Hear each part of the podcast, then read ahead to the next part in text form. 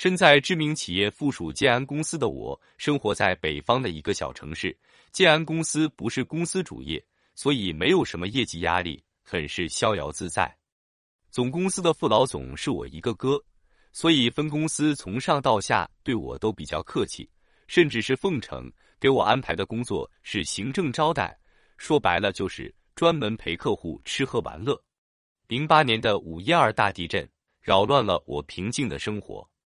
大震之后，总公司争取到了北川重建的部分工程，而我在老哥的训斥下，不得不踏上了监工的旅程。说是监工，其实也就偶尔到公司一些工程去视察一下，无非还是走到哪玩到哪，反正费用。由公司里担着的，哎，那真是一段神仙般的日子。若不是女友催我回来，我还想多待一段时间。现在还经常在梦中想起那段疯狂的日子。既然是玩，当然免不了接触到歌小姐、舞小姐了。常玩的歌厅中有个姓孙的老板，很会来事。他是个四十岁左右的东北人，了解到我的工作后，就开始给我各种免单。别人以我的名义去玩，也往往给个优惠，所以我也常介绍朋友去他那里玩。其实他的歌厅软硬件都只能说还行吧，但好在他很会搜罗小姐，全国各地的都有。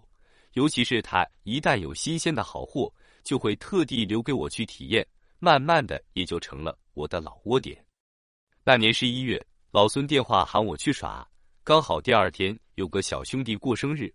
我们一行五个人去了老窝点，妈咪看到我，让几个兄弟先选好后，又悄咪咪的拉过来一个小姐，说老孙交代的，留给我的。我一看，少说也有一米六五，这身高在四川女孩中相当少见，穿着显然不太合身的短裙和低胸紧身 T 恤，肤色在朦胧的灯光下显得雪白抢眼，那张脸看起来简直就是一个孩子。笑起来也是憨憨的，犹如孩童般的稚嫩天真。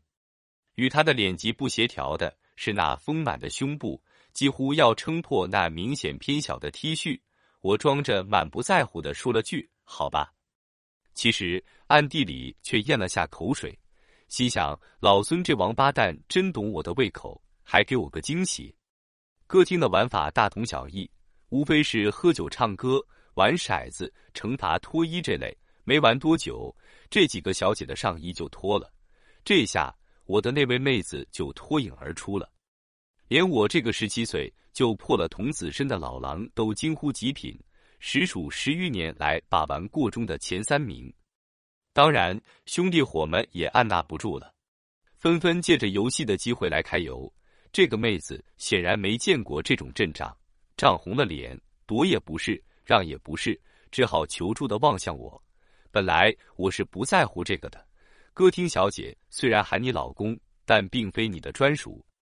但那天她无助的眼神却让我心软了，于是搂她入怀，半真半假的说了句：“这是我的，你们都不准碰。”那几头狼只好流着口水，恋恋不舍的缩回了手。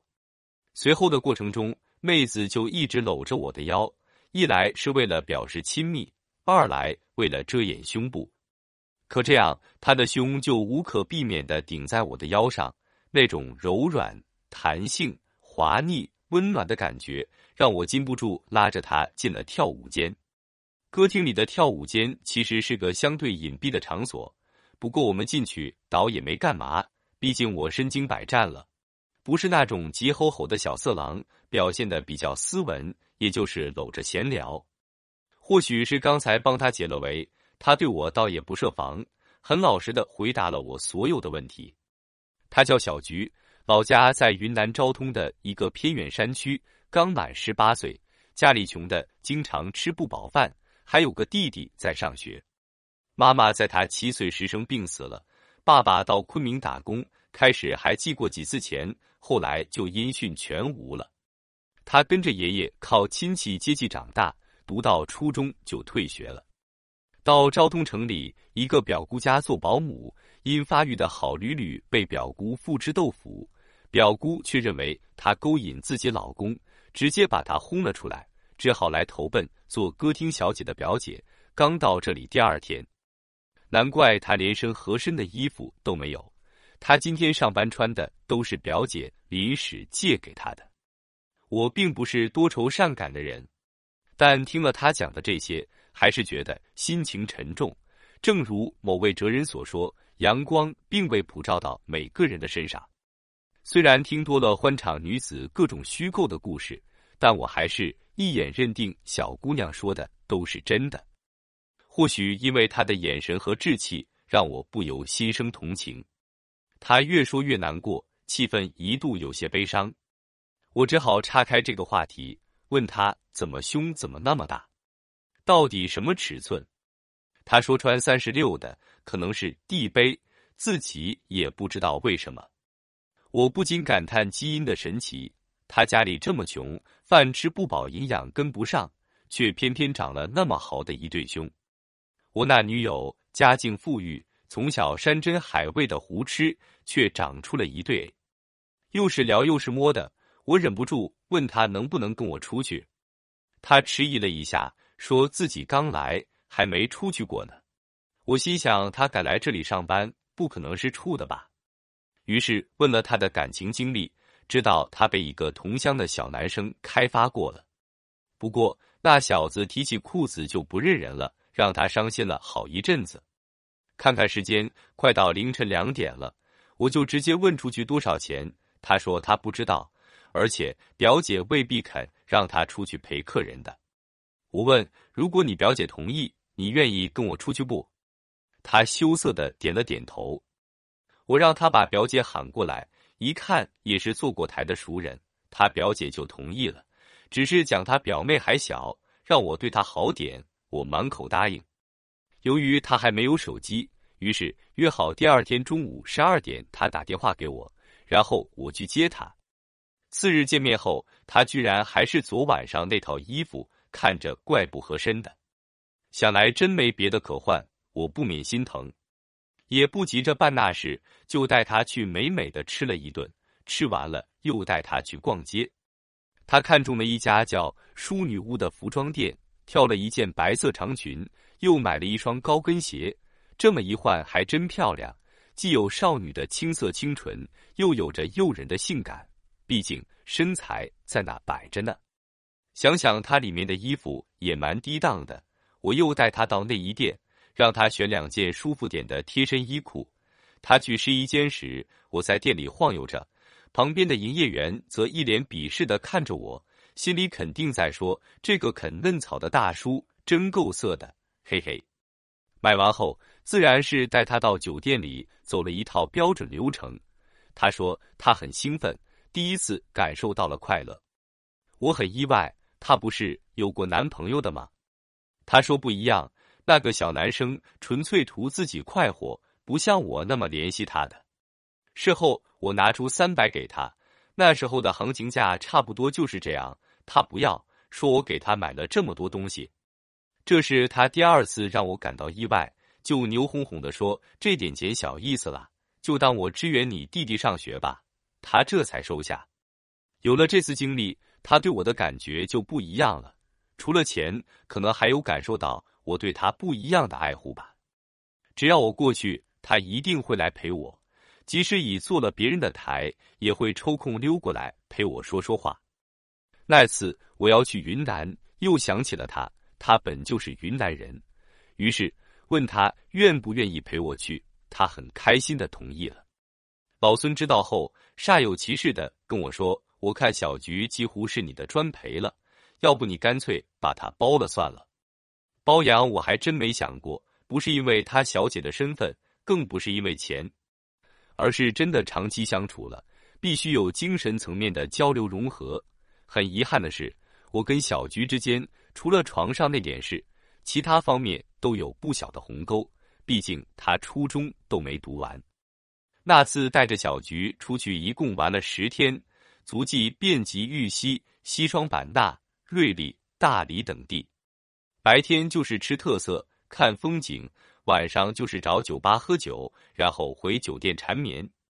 他一路上显得特别开心，脸上不时洋溢着发自内心的笑容，也给了我一种让别人快乐的满足感。尤其晚上在酒吧时，他总能吸引到不少目光，有些色眯眯的老外会过来搭讪，也让我倍有面子。回去之前的那个晚上，我另外拿了五千给他，他不肯要。这是我第三次感到意外了，毕竟我给的不算多。他这些天如果不陪我，也有上班收入的。他却说所有的花销都是我出的，他自己也想旅游，是我给了他机会。第四次让我感到意外的是我的生日那天，他居然亲手给我织了一条围巾。如今这社会，人与人之间偶尔能有一点温暖就很不错了，即便她是一名歌厅小姐。说实话，总有人瞧不起小姐这个行业，可我不敢苟同。人格上，小姐和我们是平等的，她们只是选择了一条不被传统社会道德接受的生活方式而已，都是为了把自己的生活过好。你无法救赎他们，就无权指责他们。后来，我当时的女友总是不断电话过来催我回家完婚，而且还发动了两家的老人，我也只好依依不舍的。离开了四川，临走的那晚，他特地过来陪我疯狂的折腾了一晚上，而且第二天不顾身体的疲倦，硬是要送我。我不喜欢那么悲戚戚的送别场景，就没让他去机场。他却在身后呜咽的哭了起来，然后大声问我：“你是不是嫌我脏？”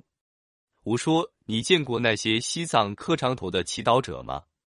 他们的身体确实是脏的。”但是他们的心灵无比干净，你在我心里从来都不脏。说完，我立刻离开，因为我怕稍有停留，就会让他看到我的软弱。跟这个十八岁歌厅小姐的经历就这样结束了。虽然只是生活中的一个插曲，但却是我心中一段难忘的经历。回来以后，我把一张照片放在了办公桌前，那是我们公司援建的大桥剪彩典礼。合影中，我的身边站着小菊，外人看来不过很平常的一张照片，但敏感的妻子还是问了出来：“这个小女孩是谁？你们公司有这么年轻的职工吗？”我想，他真正的疑惑是，他看你的眼神中，为什么充满了一种说不出的感觉？那是不是爱？完。另外，本人另外的专辑《男人秘密》系列故事同样精彩。欢迎朋友们订阅收听。